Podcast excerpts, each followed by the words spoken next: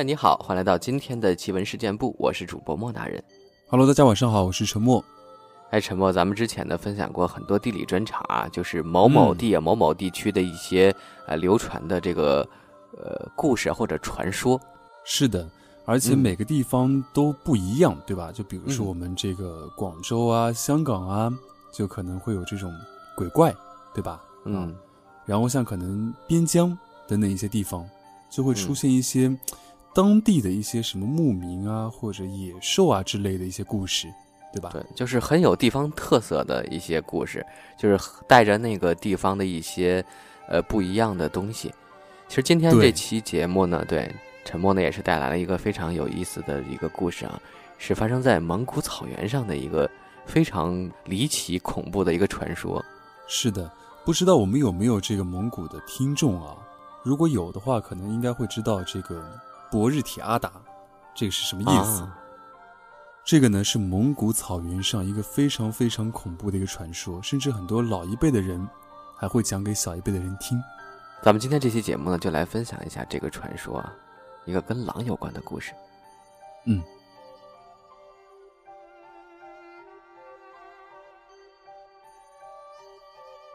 大草原上孕育着许许多多的生物，其中最让人感到危险的，那便是狼。而且最让人头疼的不是成群的狼，而是孤狼。落单的孤狼既狡猾又残忍，喜欢像鬼魂一样跟随着牧群。关于孤狼，这里也有一个传说，这个传说流传很广。问起赤峰城区里一些老人，他们还依稀记得，笔者在去克什克腾旗旅游，沿着贡格尔草原到巴拉格尔苏木的路上，遇上了一个羊倌。此人姓樊，闲聊时说起了这个传说。关于传说有很多版本，每个人都赌咒说这事就发生在自己的期限。这里就以樊阳关的讲述为准。前面说孤狼又狡猾又残忍，怎么个狡猾呢？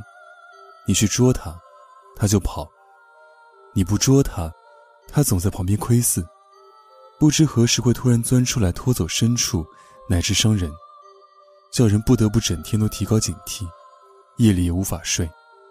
时间长了，疲惫不堪，他就又来钻空子了。牧民们后来想了一个法子，叫做坑巧纳。巧纳是蒙语里狼的意思，坑却是一个地道的汉语词汇。这法子不是牧民的发明，是从东北胡子那儿传过来的。先在草原上挖一个坑，深度要能容纳一个半吨下的成年人，再准备一块门板，板子大小又能把坑口盖住，板上挖两个洞，比拳头大两圈，间隔两尺左右。入夜之后，让一个人躺进坑里去，带着一只小羊羔，身上还得裹一层刚宰杀的新鲜羊皮。天色差不多全黑之后，羊羔思念母羊，开始咩咩的叫。很快，孤狼就会循声而来，人趴在木板下，身上还裹着腥味极大的羊皮。孤狼闻不出来，只听到羔羊叫唤，可它和羊羔之间隔着一块门板，嘴咬不到。孤狼一着急，就会伸出两只前爪，顺着板上的小洞往里掏，想把羊羔掏死吃下水。别以为狼只会用嘴，它们的爪子一样非常锋利，可以隔着触栏把里面的小牛羊肚子掏开，勾出内脏来吃。掏窝这个词最早就是形容狼的。这时候， Look, Bumble knows you're exhausted by dating. All the must not take yourself too seriously and 6 1 since that matters. And what do I even say other than hey? well, that's why they're introducing an all new Bumble with exciting features to make compatibility easier, starting the chat better, and dating safer. They've changed, so you don't have to. Download the new Bumble now. 藏在板下的人背对着门板，反伸双手，死死攥住狼伸进来的两只前爪，从坑里扛着门板站起来，这样就形成了一个背狼的姿势。狼想挣扎，前爪被攥住，身体悬空无处借力，想咬人又隔着一层门板，无计可施。人就这么扛着门板和狼，一步步走回营地，再让旁人拿大棒子把狼活活打死。这法子不是一般人能用的，一是得胆大，二是得身强力壮。中途万一被狼爪挣脱开，就死定了。刚解放那会儿，贡格尔草原也闹起了孤狼，牧民和当地驻军围堵了几次都没捉到。一个牧民小伙子站出来说：“干脆咱们坑巧纳吧，我去蹲坑。”于是大家伙挖坑的挖坑，出羊羔的出羊羔，出门板的出门板，很快就把坑安排好了。孤狼特别狡猾多疑，所以坑巧那周围十几里都不能留人。牧民们安排好之后。纷纷返回营地，留小伙子一个人蹲坑。牧民们回去以后，左等右等，一直等到天亮都没见小伙子回来。要知道，草原的夜奇冷无比，待久了伤身。按照约定，若是天亮还没狼来，他就应该掀起门板赶紧回来。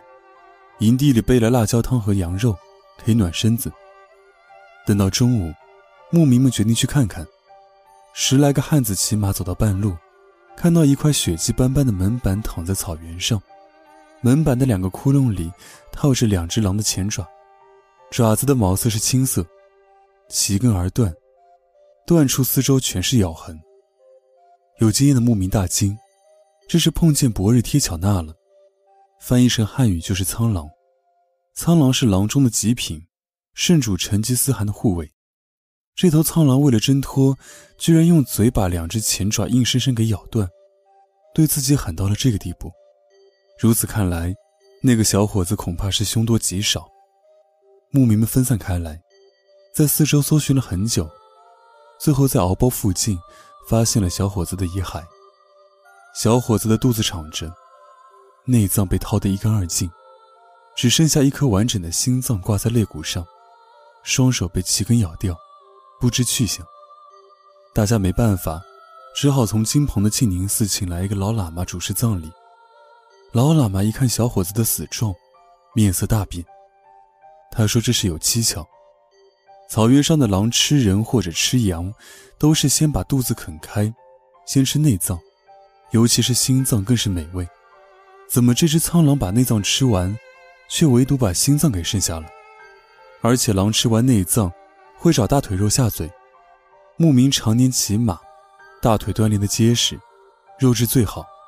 这只狼怎么放着大腿肉不吃，光去啃手？喇嘛又检查了一圈，在丘陵附近的吉利灌木上抓起几缕苍青色的狼毛，回来对牧民说：“这下糟糕了，碰见博日提阿达了。”蒙古草原有一个从成吉思汗流传下来的习俗，人死之时。旁人要把一片绒毛放在鼻孔处，绒毛极轻，可以感受到轻微呼吸；绒毛动，说明人还有气；绒毛静，说明人彻底死了。牧民都认为，人最后一口气代表的是他的灵魂，会寄予到绒毛上，这绒毛会被放到金银质地的香斗里，保佑家人平安。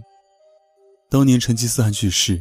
最后一口气就是寄予在一缕白骆驼的顶鬃毛里，供奉在衣襟霍洛的衣冠冢之中。喇嘛说，小伙子死前的怨念太深，最后一口气咽不下去，把灵魂喷到了苍狼的毛上，而苍狼失去两只前爪，受伤极重，也很快死去。偏偏旁边有一个祭天的敖包，通灵勾连，结果阴错阳差。让小伙子的灵魂附在了苍狼身上，让他有了人的智慧，成了博日提阿达，意思是苍色的恶魔。不吃心脏，那是因为苍狼怕灵魂有了人心。咬掉双手，是为了替换掉自己两只咬断的前爪。从那以后，贡格尔草原上总会看见一条苍青色的孤狼，前面是两只人手，后面是两条狼腿。它像狼一样的凶残，又和人一样的狡黠，变得更难捕捉。更可怕的是，它对人类怨念极大，不吃别的，专门吃人。但凡有落单的牧民，他就悄悄接近，从背后把双手搭在路人的肩膀上。路人一看是人的手，放松警惕，回头想打招呼，被他一口咬断喉咙。有时候。他还会来到蒙古的帐子外，从哈娜和羊皮毡子之间的空隙伸进手去，把小孩拽出来，拖走吃掉。那段时间，克奇失踪的人特别多，传说越传越邪乎，甚至在镇上都人心惶惶。齐里组织了几次大规模打狼围捕，狼打了不少，博日铁阿达却始终没捉到。牧民们私下里找喇嘛，他们也没办法。只能把小伙子的名字绣在速达哈达上，发放给牧民。叮嘱说，如果碰到博瑞体阿达，就双手举起哈达，大声念小伙子的名字，希望能唤醒他的灵魂，放过同类的性命。至于效果如何，就不得而知了。当然，这也只是传说而已。真正看到过博日提阿达的人，一个都没有。